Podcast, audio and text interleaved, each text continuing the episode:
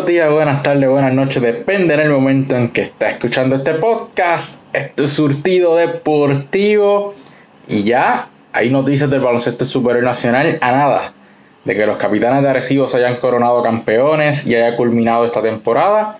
Ya comenzaron rápidamente las noticias rumbo a la venidera temporada del 2022 del baloncesto superior nacional. Y los primeros en hacer noticias fueron los gigantes de Carolina, teniendo nuevo dirigente, contratando nuevo coach para la próxima temporada en la figura de Carlos González. Es sorpresa que Carlos González saliera de los cariduros de Fajardo, ahora firmando en los gigantes de Carolina. Obviamente los gigantes de Carolina estaban en búsqueda de un dirigente en propiedad tras terminar la pasada temporada dirigiendo el ex apoderado de esa franquicia, Félix Felo Rivera. Ahora, con la figura de González, tienen a un dirigente en propiedad de los más exitosos del baloncesto superior nacional, un coach que ha sido dos veces campeón de la liga, asistente de la selección nacional. Eh, González tiene campeonato en el 2017-2019, uno con Quebradillas y uno con Aguada respectivamente. Desde el 2016 hasta el presente tiene marca de 105 victorias y 83 derrotas en lo que es la temporada regular. Eh, comenzó en el 2008 en el Baloncesto Superior Nacional Femenino siendo asistente, también dirigió en la liga, 2009 fue segundo asistente de los Piratas de Quebradilla hasta el 2012, en el 2013 subo a ser primer asistente cuando Leo Aril comienza la temporada y es Carlos Calcaño quien la termina quedando campeón. Y ahí podemos ver una relación con Leo Aril. Eh, luego de eso, repite como asistente del equipo en los años 2014 y 2015. Y en el 2016 es que se le da la oportunidad de dirigir en Puerto Rico con los Brujos de Guayama. 2017 entonces regresa a la ciudad que le dio la primera oportunidad de ser head coach, de ser dirigente en propiedad, Quebradillas. Vuelve a los Piratas de Quebradillas en el 2017 como dirigente. Luego de allí dirigió los Santeros de Aguada y hasta la pasada temporada perteneció a la franquicia dirigiendo a los Cariduros de Fajardo cuando Aguada se mudó a Fajardo. En lo que fue la pasada temporada, llevando al equipo a semifinales, eliminándose con los eventuales campeones, los capitanes de Arecibo, en una serie donde realmente tenían todas las de perder, eh, poca profundidad en ese banquillo, Gilberto Claver lesionado, John Holland no pudo jugar eh, los últimos dos desafíos, así que con todo y eso sacó lo mejor de su equipo, aún no teniendo las piezas necesarias para competir de tú a tú con un equipo como los Capitanes de Arecibo. En el exterior ha quedado campeón en República Dominicana, allí también ha conseguido sus campeonatos. Eh, en el BCN, pues, como ya mencioné, dos campeonatos. Y algo curioso es que los dos han sido con Leo Aril a su lado. Y Leo Aril también llega a la franquicia de los gigantes de Carolina. Así que tenemos a Carlos González como coach y Leo Aril como asistente. Una dupla ganadora en nuestro baloncesto superior nacional, una dupla que saca lo mejor de los jugadores y no tengo duda que va a poder hacer lo mismo en Carolina con un núcleo sumamente joven, Evander Ortiz, que se perdió la pasada temporada, Dimash Parker, Derek Reese, Will Martínez, que también se une a, estos jugadores como las piezas principales de este equipo, tiene a un Julián Torres viniendo del banco, en fin, es un equipo para trabajar, un reto para Carlos González a esta altura de su carrera, luego de estar en equipos bastante completos como Aguada, como Quebradilla. Ahora llega a un equipo de los gigantes de Carolina que tiene que crear, eh, tiene que establecer un sistema de juego, tiene que hacer que estos jugadores se lo compren, tiene que sacar lo mejor de ellos, va a elegir lo que son los refuerzos, tiene que elegir lo mejor posible porque a este equipo una de sus debilidades o su talón de Aquiles la pasada temporada fueron precisamente los refuerzos que, aunque hacían algunos en cuestión a promedio hacían el trabajo, realmente no se reflejaba en lo que eran las victorias y adicional a eso era un equipo que carecía un poco de esencia de cómo es que vamos a jugar, de qué plan de juego es el que vamos a tener y vamos a implementar noche tras noche y eso es lo que va a traer Carlos González. Así que tremenda firma de los gigantes de Carolina en la figura de Carlos González y Leo Aril rumbo a la siguiente temporada con el núcleo de jugadores jóvenes que tiene. Estoy seguro que van a sacar lo mejor de lo mejor de este equipo. Otra noticia importante, los Atléticos de San Germán a punto de tener nueva gerencia y ya está hablado en la liga, ya el comité de apoderados de la liga recibió la información necesaria, es decir, estado financiero auditado, eh, además de eso, pues obviamente tienen que presentar un historial delictivo limpio, tienen que cumplir con el compromiso económico, es decir, se va a evaluar si tienen realmente eh, la situación financiera favorable para correr una franquicia en el baloncesto supernacional, específicamente la de los Atléticos de San Germán, porque San Germán ha venido a pasear en la pasada temporada. Esta temporada, obviamente todo el mundo espera que venga a competir un poquito más de tú a tú, aunque los últimos años no han sido los mejores para la franquicia y cada vez que viene una administración hablando un proyecto a futuro y siempre sale la situación del dinero a relucir, pero esperemos que la siguiente temporada pues este nuevo grupo pueda cambiar las cosas para la fanaticada de los Atléticos de San Germán. Este grupo es liderado por un comerciante sangermeño, José Rivera del Toro, junto a él estará el optómetra Ramón Juan, también estará el doctor de medicina interna Yusel García Amador y junto a esto otra serie de personas que están y pertenecen a la corporación Atléticos 2022 Inc., que será la corporación que estará a cargo de la administración de los Atléticos de San Germán para la próxima temporada con José Rivera del Toro como apoderado en propiedad. Recordemos que tienen que pasar el aval del el comité de apoderados y de la junta de directivos del baloncesto superior nacional y que estos necesitan dos terceras partes de estos miembros que voten a favor para entonces hacer oficial la noticia de que en San Germán hay nueva administración rumbo a la siguiente temporada. ¿Quién será el coach? ¿Quién será el gerente general? Existen muchos rumores sobre eso en la cuna del baloncesto. Vendrá Gary Brown, seguirá en cambio. Habrán otros jugadores envueltos en cambios, como se había mencionado.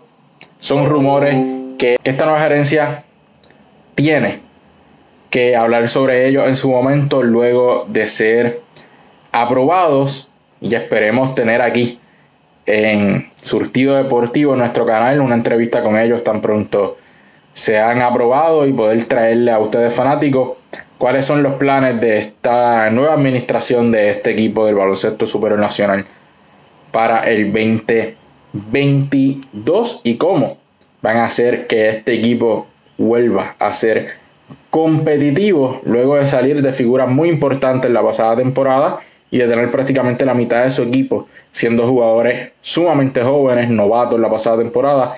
Esta próxima sería su segundo año en el BCN y ninguno pudo destacar como un jugador demasiado importante dentro de la franquicia. Pasamos entonces a los Piratas de Quebradillas. Quebradillas salió, o mejor dicho, eh, Quebradillas tuvo cambio de dirigente prácticamente a la mitad de la temporada. Sale Eddie entra Lance Colón. Lance Colón, su marca con el equipo fue de 7 victorias, 5 derrotas.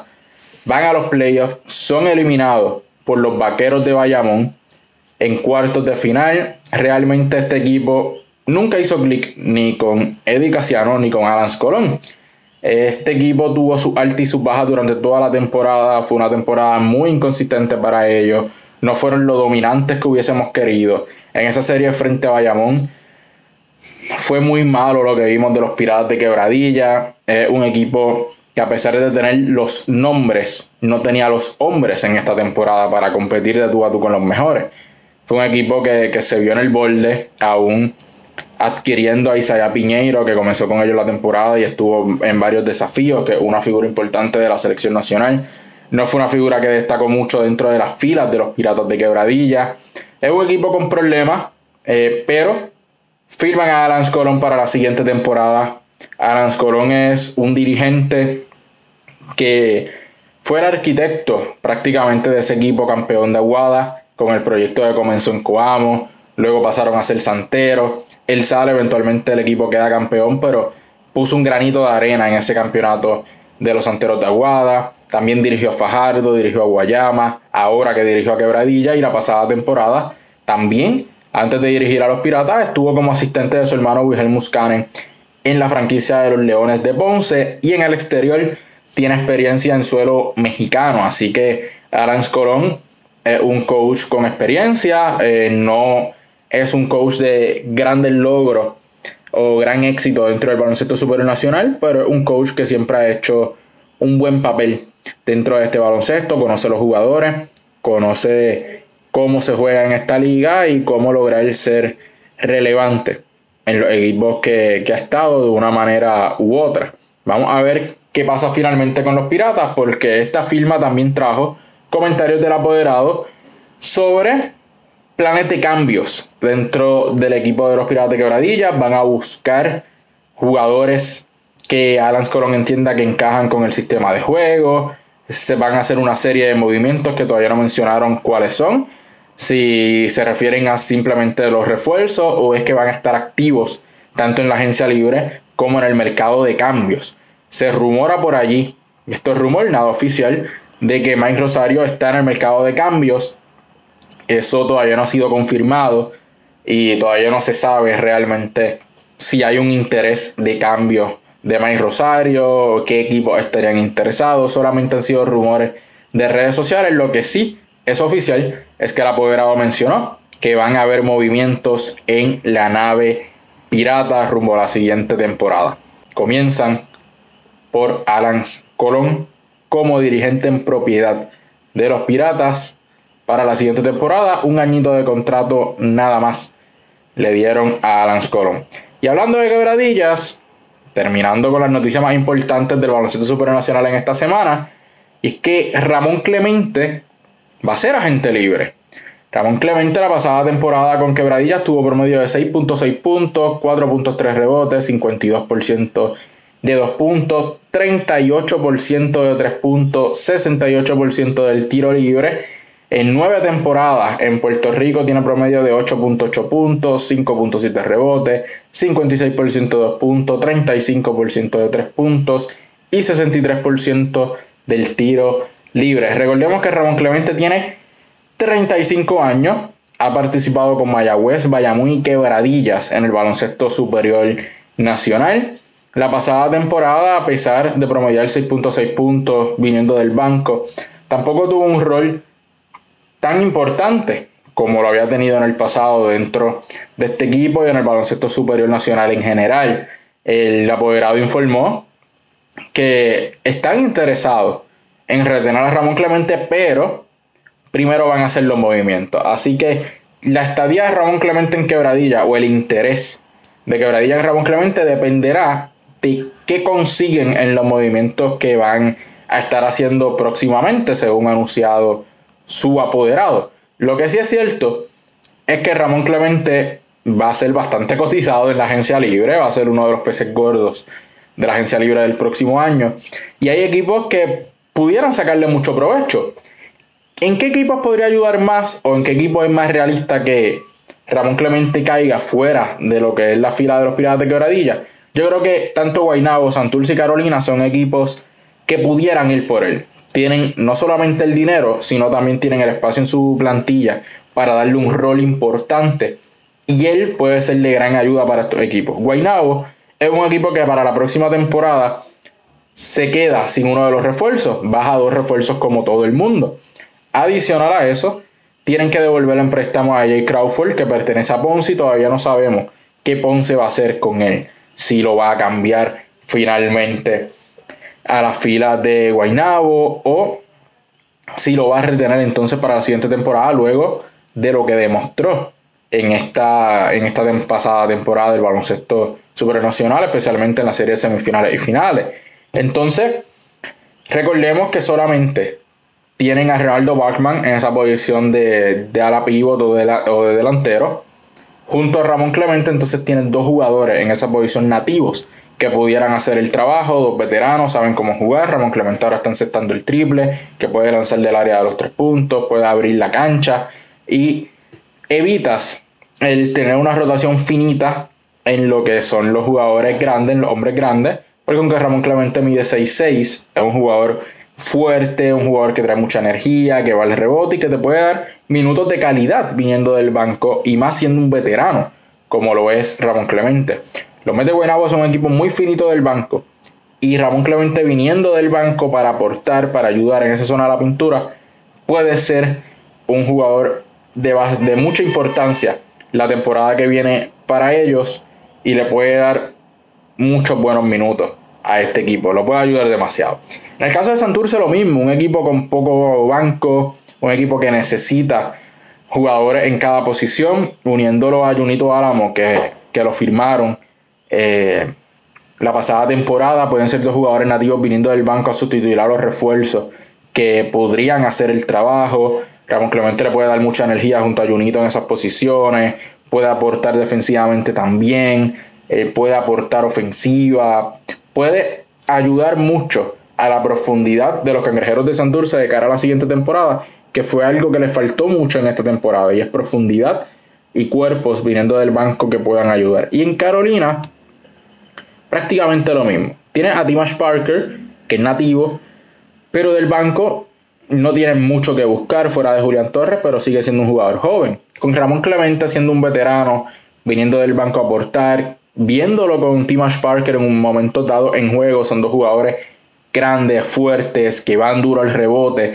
pueden hacer mucho daño juntos, junto a Derek Reese y otros jugadores. Puede ser este jugador veterano que venga del banco con su energía, a poner a los jóvenes eh, a correr, a, a disfrutar el juego, puede ser un mentor para estos jugadores también, jugadores jóvenes, porque la mayor parte de la plantilla de Carolina son demasiado jóvenes, jugadores de segundo o tercer año, con excepción eh, de Derrick Reese, de Will Martínez, que posiblemente sean los más veteranos de ese equipo.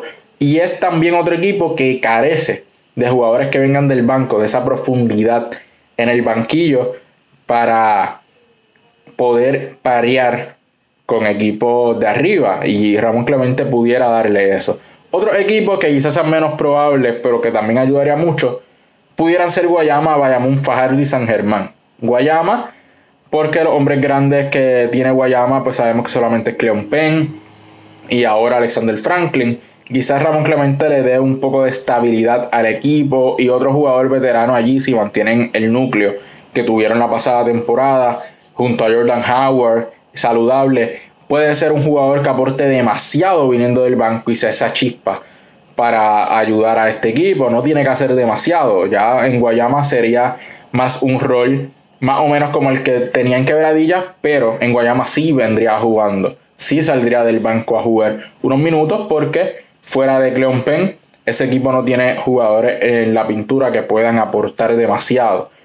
Y obviamente van a traer jugadores refuerzos. Así que Ramón Clemente pudiera ser una opción para, para, esto, para este equipo. Bayamón, junto a Ismael Romero viniendo del banco, sería bueno para ellos, para completar esa rotación de hombres grandes, ya que fuera de Ismael, pues sufren un poquito.